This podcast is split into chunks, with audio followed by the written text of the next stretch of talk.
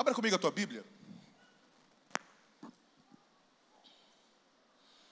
No livro de Romanos 5, do versículo 3 ao 5. Eu vou pedir ajuda ao telão. A irmã querida aqui me ofereceu uma Bíblia com letra não minúscula, mas muito minúscula. Aí eu expliquei para ela que eu leio no celular, porque o pastor Osé está com óculos quebrados há alguns meses. Não é questão de idade, não. Só que sim. então eu estou tentando. Pastor Cláudio, não, não conseguiria. Não conseguiria vencer. eu vou pedir para você ler comigo, acompanhar essa leitura. O livro de Romanos, no capítulo de número 5, no versículo 3. Eu quero falar sobre celebração em meio à guerra. Eu quero falar sobre celebração em meio à fome. Eu quero falar sobre celebração em meio ao id de Jesus. Mas para isso eu preciso escrever, ler alguns versículos com você. Quem achou Romanos capítulo 5, diga amém. Glória a Deus. Privilégio está aqui. E sem mais delongas, eu vou aqui para o versículo 5, ou para o versículo 3. Diz assim: Não só isso, mas também nós nos gloriamos nas tribulações, porque sabemos a tribulação, o que? Gera, produz? Produz o que, meu irmão? Perseverança. Versículo 4. Não só isso. Ah, não, versículo 4, meu irmão. Romanos 5, 3, próximo versículo. A perseverança, a perseverança, um caráter aprovado. E o caráter aprovado, esperança. Próximo versículo.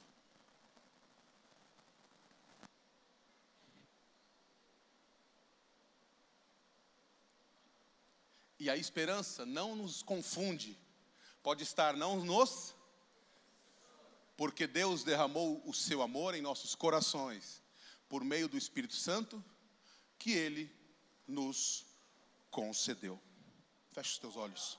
Espírito Santo, muito obrigado por esse tempo de festa, esse tempo onde nós temos certeza que estamos saindo com a nossa marca, com a certeza de que este tempo, estes quatro dias, esta campanha poderosa nos habilita a viver meses de resultados. Não, Senhor, nós não estamos fazendo nada na nossa carne, mas nós fazemos atos proféticos aqui nesses dias, dizendo que o nosso ano está debaixo das tuas mãos, dizendo que cada dia desse é profético para nos nortear. E nesse terceiro dia nós queremos trazer o norte da celebração, o norte da festa em qualquer adversidade, Senhor. Quebra a ação do inferno nesse ano na vida da tua igreja quebra a enfermidade, Senhor, libera, Senhor, as provisões, restitui o seu povo da alegria. Nós pedimos, Senhor, no teu santo nome. Amém. Eu queria fazer algumas perguntas famosas para vocês. Com base no que eu vou falar sobre celebração, eu queria fazer algumas perguntas. Algumas perguntas que são famosas, que fazem parte do nosso cotidiano. A primeira pergunta: Talvez você fale, eu não falo, mas em algum momento você pensou, por que sofremos? Já deve ter rolado. Por que sofremos? A segunda pergunta que eu faço para você: por que passou isso e eu não percebi? Por que eu deixei isso acontecer? Aonde foi que aconteceu isso? Há tantas perguntas que a gente faz no dia da adversidade que são perguntas de uma mente que está num processo de luta, de guerra. Nós estamos adentrando um período da sociedade onde o tempo todo se questiona alguma coisa, sim ou não? O tempo todo. Eu fujo assim das celeumas da internet, porque não adianta o que você responder, vai ser sempre alguém falando que você está errado. Mas não é que ela está falando, Rogério, que a gente está errado, é que ela quer responder o contrário. A minha filha Bianca chama de hater. Estou acostumando com isso. O tempo todo, Satanás quer fazer você ir ao contrário do que a promessa te posiciona. E o tempo todo essas perguntas vão ecoar na sua mente. Por exemplo, eu vou te fazer uma pergunta. Jesus não podia ter chegado a tempo antes de Pedro afundar? É Jesus. Sadraque, Mesaque e Abednego, eles precisavam passar aquele BO todo na fornalha? Lázaro, pô, Jesus tinha ouvido a primeira notícia e falava assim: vou lá correndo, não precisa passar esse BO, não, calma aí, Lázaro. É simples, pai, Lázaro, processo, acabou. Por que o Getsemane? Porque Deus nos ensina que no, o nosso júbilo é debaixo de um forjar do Espírito. Nós somos tratados, nós somos aprimorados no ambiente que Deus prepara. Não há nenhum tipo de situação que Deus não esteja preparando um projeto para a tua vida. Eu vou te falar algo sobre esse ano. Deus já projetou ele no mundo espiritual para a tua vida. E não há nada que Satanás possa fazer contrário que fira os propósitos e os projetos de Deus. Satanás pode, olha, ele pode fazer de tudo, mas a arma não vai prosperar contra a vida daquele que crê no projeto. Projeto de Deus, irmãos, não passa por intempéries. Projeto de Deus não fica no meio do caminho. A minha mãe me ensinou uma coisa poderosa, e a minha avó também depois, ela falava assim: José, sempre na situação de luta, você lembra que você foi projeto de Deus desde o ventre da sua mãe, minha avó falava. Então o tempo todo, irmão, quando a situação apertava, eu lembrava: eu sou projeto de Deus, eu sou projeto de Deus. Às vezes alguém na faculdade me irritava, alguém na escola, e eu queria, o sangue subia, e eu falava: eu sou projeto de Deus. Sabe por quê, irmãos? O projeto de Deus não falha. Mas as perguntas do inferno vão continuar eclodindo na sua cabeça. A luta produz perseverança, e a perseverança produz esperança. No livro de Romanos, no capítulo 12, eu vou ler para você, diz assim: Alegrai-vos na esperança, sedes paciente na tribulação, perseverai na oração. a gente precisa praticar mais as atitudes que a Bíblia me fala. Nós começamos a entrar num período muito de teses, de levantar ideias, mas nós estamos dobrando o joelho muito pouco. O propósito do jejum, o propósito da oração, o propósito do ler a Bíblia, o propósito do cantar, eu fui numa rádio outro dia, o cara falou assim: Olha, como é que vocês se norteiam lá no Renascer Praise sobre essa questão do mercado de música nacional? Eu falei: a gente não se norteia, a gente não se baseia, a gente não segue tendências. Porque desde criança eu aprendi que o louvor não é para mim, o louvor é para Ele. Eu nunca vi. Rogerinho, a gente tocava violão lá em casa, né? Na casa da gente, e o pai nunca falou assim: ah, você vai ser um artista. O pai não falava isso para a gente. O pai falava assim: eu quero te ver servindo a Jesus. Hoje nós estamos passando por um processo de industrialização do conteúdo de Jesus, aonde se pesquisa palavras-chave, tags, o que funciona, o que não funciona, o ritmo que funciona, o pad ou não, o delay ou não, o drive ou não. Hashtag só os fortes entendem. Mas está esquecendo de uma poderosa mensagem, a mensagem que liberta, a mensagem que quebra essa pergunta de dúvida. Por que você sofreu? Porque um dia na cruz esse sofrimento seu já foi pago. Porque um dia na cruz, aquilo que era para você sofrer e não voltar desse sofrimento já foi pago. Porque um dia, quando Satanás achava que você ia viver a morte, aliás, ia perder a sua vida, Deus te deu vitória na cruz. Então, a vitória foi vencida. E eu quero te dar aqui nessa noite, eu quero cantar uma canção. Eu pedi para o Diego, o Diego já me sinalizou. Nunca cantei em lugar nenhum, mas essa música eu fiz agora, eu vou tentar cantar aqui. Que tem a ver com essa palavra. Mas eu quero te dar três marcas de alguém que vai vencer e celebrar para Deus em meio a qualquer situação. A primeira marca, diga comigo, está aqui, ó. Abra comigo a tua Bíblia em 2 Coríntios no capítulo 4, versículo 17. Aliás, deixa que eu leio. está assim: porque a nossa leve e momentânea tribulação produz cada vez mais abundante e eterno peso de glória. Porque na esperança fomos salvos. Ora, a esperança que se vê não é esperança, pois que alguém vê como espera. Mas se esperamos o que não vemos com paciência, o aguardamos. Agora, no, no, no livro de 2 Coríntios, de novo, 4, no 18, diz assim: Não atentando nós para as coisas que se veem, mas para as que não se veem, a fé. Porque os que não, porque as que se veem são temporais, mas as que não se veem são eternas. A minha celebração não está no aqui e agora porque pode passar, é emoção. A minha celebração está naquilo que vai para a eternidade. A minha celebração é porque o amor de Deus, o ágape, me alcançou. A minha celebração é porque esse amor me torna livre. Esse amor me torna liberto. Esse amor me torna remido no sangue dele. Em primeiro lugar, diga: não há tempestade para quem tem bons olhos.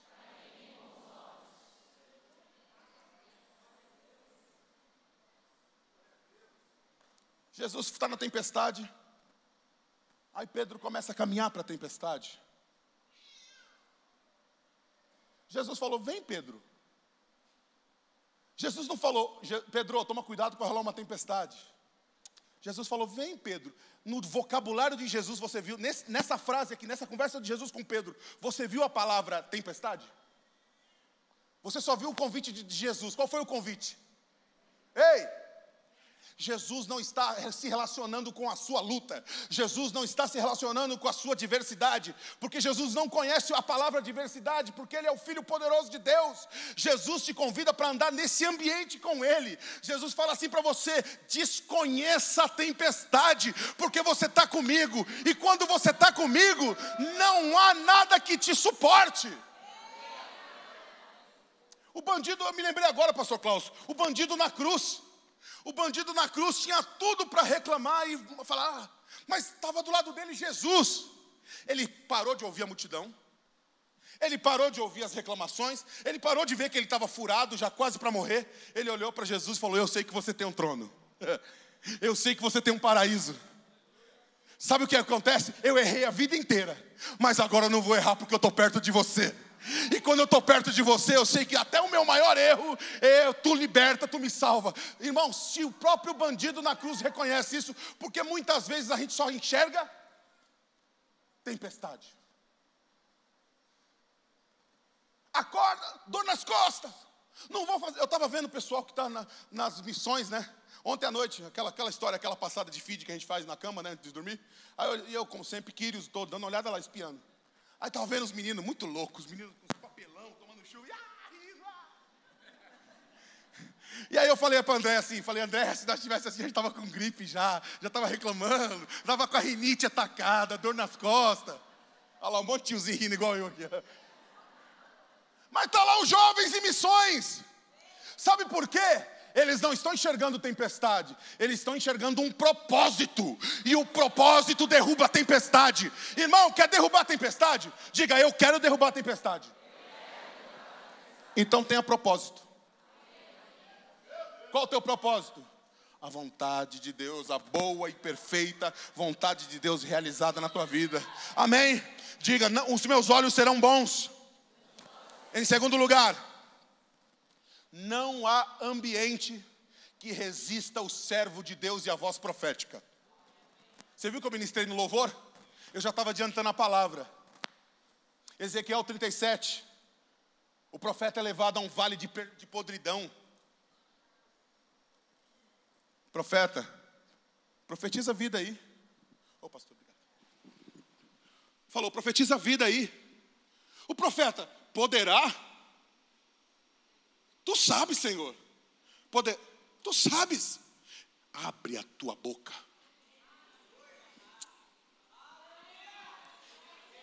Irmão, você me libera para falar um negócio?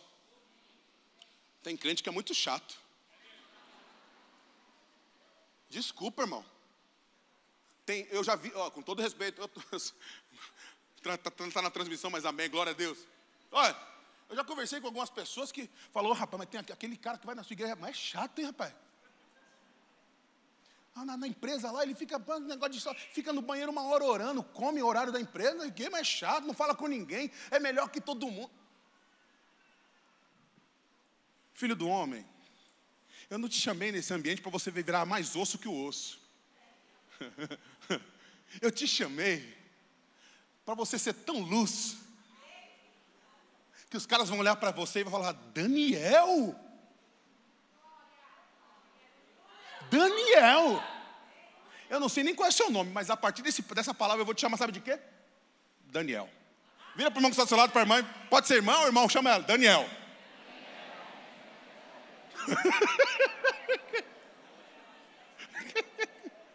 Pastor Zé, misericórdia. Oh, sabe por que Daniel?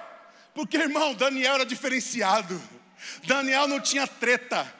Daniel não tinha essa história de decreto. Daniel não tinha essa história de ambiente ruim. Aonde ele chegava, ele tinha resultado profissional, ele tinha resultado no espírito. Aonde chegava a perseguição, ele fechava a porta para a perseguição, abria a janela para Jerusalém e o poder descia.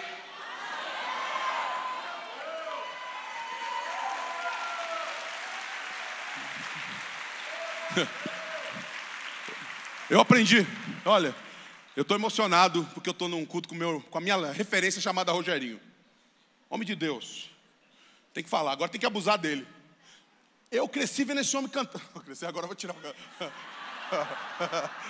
Eu não gosto quando os caras falam assim comigo. Mas, pastor Rogério. Mas assim, não, a caixa d'água, irmão. Eu estava lá na Vila Joaniza, na CUPC. E falava que não podia isso, não podia aquilo na igreja. Não podia ter atabaque, percussão, não podia. Aí chega os caras tocando caixa d'água. É primeiro que o crente, o, crente mala sem alça já não entendia, o crente chato. Já não entendia o que era caixa, ah, caixa d'água. Mas os irmãos estavam revolucionando. E hoje eu sou, eu sou um dos desdobramentos daquilo que ele plantou. E eu reconheço isso. Eu reconheço Azaf Borba, eu reconheço Sônia Hernandes, eu reconheço Cirilo. Sabe por quê? Porque eles plantaram um ambiente saudável para que a igreja poderosa pudesse cantar. A pergunta que eu te faço hoje: o que você está fazendo para plantar para a próxima geração? Você está sendo chatão? Não, irmão. Filho do homem, abre a tua boca. A segunda palavra é apenas essa. A minha palavra é muito simples. Eu vim te dizer, Naquírios, nessa celebração, para você ter vitória e ter júbilo, a boca tem que ser profética. Não há ambiente que resista a uma voz profética. Lembra da sunamita? Eu já vou sair desse tópico, é que esse tópico tá bom. Lembra da sunamita? O profeta encontra a sunamita, aí fala assim: Sunamita! E ele tinha profetizado um filho, o filho nasceu, mas morreu quase ali. O filho nasceu, ela viveu pouco tempo com o menino, você lembra dessa história? Eu estou pregando para quem não conhece a Bíblia. E aí, o filho morreu. Aí o profeta, olha a pergunta dele. Tá tudo bem? Quem tem ambiente fácil, quem desliza nos ambientes? Será que você é dessas pessoas que a pessoa chega e fala, ih, chegou a benção, quero estar do lado dele. Toda vez que eu chegava da faculdade, das coisas para minha avó, e ficava reclamando, não tinha dinheiro, só tinha dinheiro para coxinha, e às vezes nem para o café tinha, e eu chegava chateado, não queria mais fazer faculdade, não queria mais estudar música, eu achava que música não ia dar certo, a minha avó falava assim, Zéias, Jesus é bom. Dez anos ela falava Jesus é bom, confesso que por dez anos não entendia nada que queria dizer isso aí falava assim, o que tia? Meu Deus. Ela falava assim, Jesus, tudo da minha avó era, Jesus é bom. A sabedoria da minha avó se resume. A minha avó, outro dia eu brinquei. Quem, quem assistiu Guardiões da Galáxia tem um, um, personagem chamado Groot. Que a única coisa que ele fala é: Eu sou Groot. Meus primos estão tá assistindo, vai querer. Mas a minha avó era meio meu Groot, assim. Eu não entendia muito. O pastor Klaus me convida de novo, pelo amor de Deus. Terceira idade, eu, tô, eu também estou aqui, eu estou chegando. Ó, oh, mas a minha avó tinha uma sabedoria, irmão, igual a do Grute. A minha avó falava assim: Jesus é bom. Só que chegou um tempo da minha vida que eu comecei, depois de Jesus recolheu minha avó. Pastor Cláudio, eu confesso que agora eu entendo o que ela está dizendo. E eu choro por cada dia que eu não percebi o que ela falava. Cada dia que eu chegava irônico e revoltado e achava que eu sabia tudo, e ela falava: Oséias, Oséias, Jesus é bom. Quem está entendendo? Esse ambiente não te, não te define, você define esse ambiente. Eu vou repetir para que você faça disso um corte para a sua vida. O ambiente não te define, você define o ambiente. Sabe o que quer dizer a Bíblia? Aonde pisar a planta dos teus pés? Aonde pisar a planta dos teus pés? Eu profetizo sobre a tua vida, voz profética, voz profética, voz profética. Abre a tua boca, filho do homem, e você vai viver os maiores milagres em 2023, em nome de Jesus.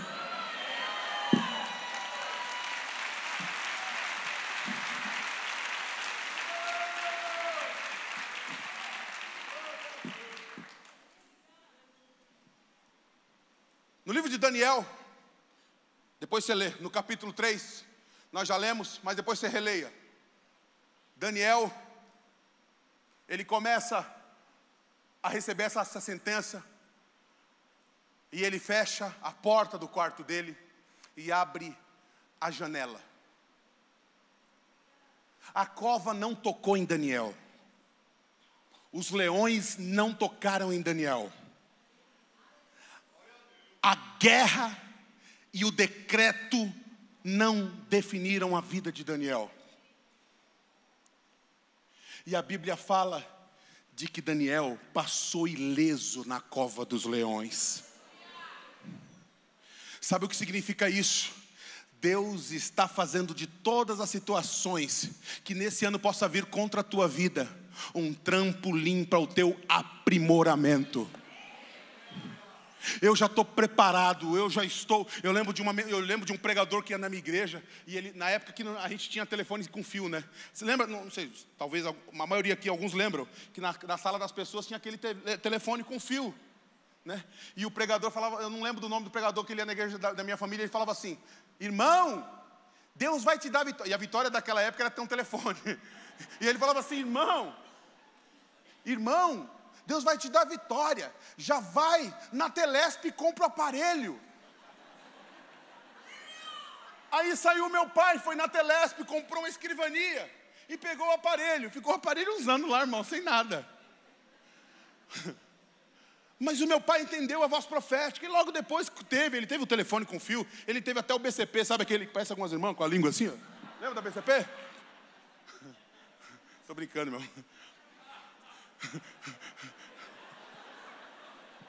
Perdão, pastor Klaus, perdão.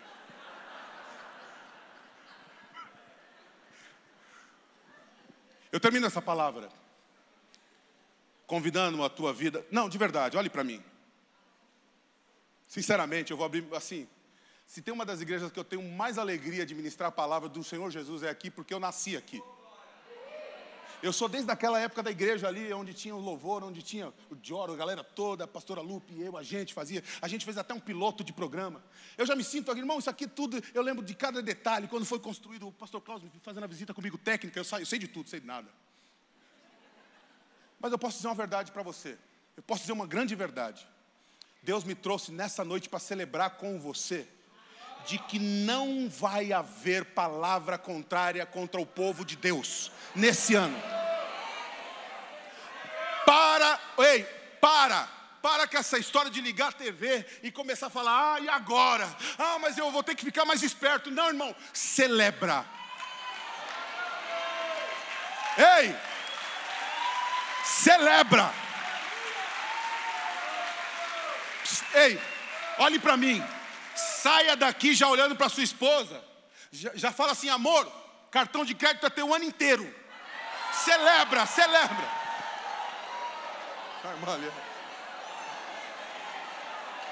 Rogério, está segurado, dá uma segurada, né, pastor?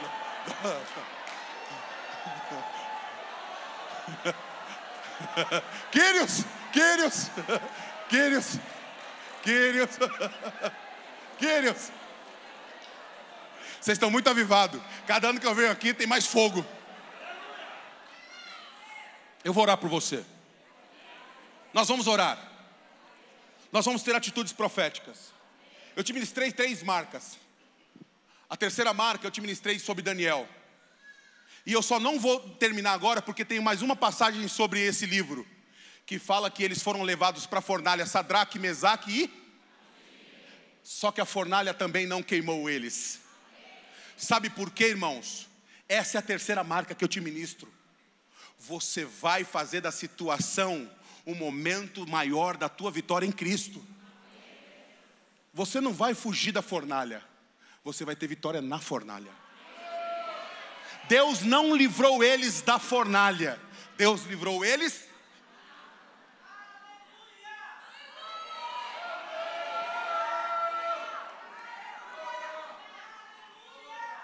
Eu quero convidar um povo que quer celebrar esse ano muito, a ficar de pé. E nós vamos fazer uma oração como nunca, irmão. Eu falei que eu ia cantar música, mas não vou cantar, eu vou orar. Nós vamos orar por essa voz profética. Nós vamos orar para que esse ambiente difícil se torne um ambiente cheio da glória de Deus. Nós vamos orar para que essa fornalha seja um trampolim para a gente sair com a maior vitória. Quantos querem, quantos estão decididos comigo com isso?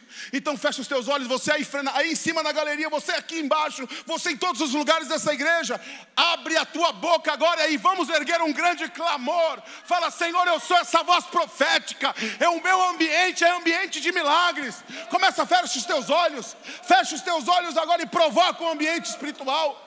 E fala, Senhor, me visita. Senhor, eu não sou, Senhor, uma pessoa que vai tornar ambientes difíceis. A minha casa vai ser um ambiente de milagre. A minha empresa vai ser um ambiente de sucesso. O meu ano vai ser um ambiente de grandes revoluções. Oh, meu Deus. Senhor, eu oro por cada pessoa aqui que está passando por um momento de fornalha Senhor, eu dobro o meu joelho porque o Senhor conhece a minha oração neste momento. Eu sou um desses. Tira, Senhor. Essa fornalha não nos devora. Esse calor não vai nos queimar. Esse ano é nosso, é do povo de Deus. Nós vamos celebrar, a fornalha não nos queima. Nós queremos viver algo novo. Vem visitar esse povo, Senhor. Visita, visita, visita agora. Renova. Por que sofremos? Por que aconteceu isso? Por que eu estou passando por isso? Não é porque, mas é porque Deus fará grandes coisas.